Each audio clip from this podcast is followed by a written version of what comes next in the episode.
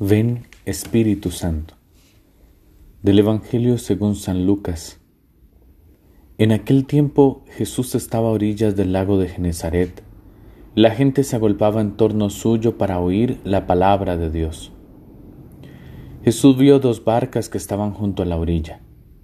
Los pescadores habían desembarcado y estaban lavando las redes. Subió Jesús a una de las barcas, la de Simón le pidió que la alejara un poco de tierra, y sentado en la barca enseñaba a la multitud. Cuando acabó de hablar, dijo a Simón, Lleva la barca mar adentro y echen sus redes para pescar. Simón replicó, Maestro, hemos trabajado toda la noche y no hemos pescado nada. Pero, confiado en tu palabra, echaré las redes. Así lo hizo y cogieron tal cantidad de pescados que las redes se rompían. Entonces hicieron señas a sus compañeros que estaban en la otra barca, para que vinieran a ayudarlos. Vinieron ellos y llenaron tanto las dos barcas que casi se hundían. Al ver esto, Simón Pedro se arrojó a los pies de Jesús y le dijo, Apártate de mí, Señor, porque soy un pecador porque tanto él como sus compañeros estaban llenos de asombro al ver la pesca que habían conseguido. Lo mismo les pasaba a Santiago y a Juan, hijos de Zebedeo, que eran compañeros de Simón. Entonces Jesús le, le dijo a Simón, No temas, desde ahora serás pescador de hombres. Luego llevaron las barcas a tierra y dejándolo todo, lo siguieron. Palabra del Señor, Gloria a ti, Señor Jesús.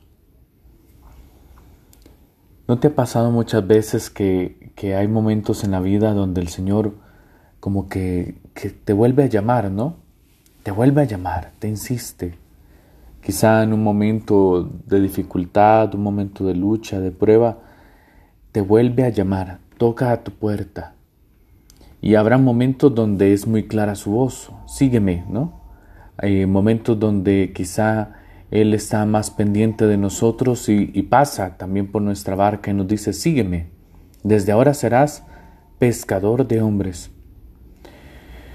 Por eso nosotros debemos ser conscientes de que nuestra vida es esto, comenzar y recomenzar, caernos y levantarnos, con humildad decirle al Señor, apártate de mí, que soy un pecador, pero a la vez decirle, confiado, echaré las redes.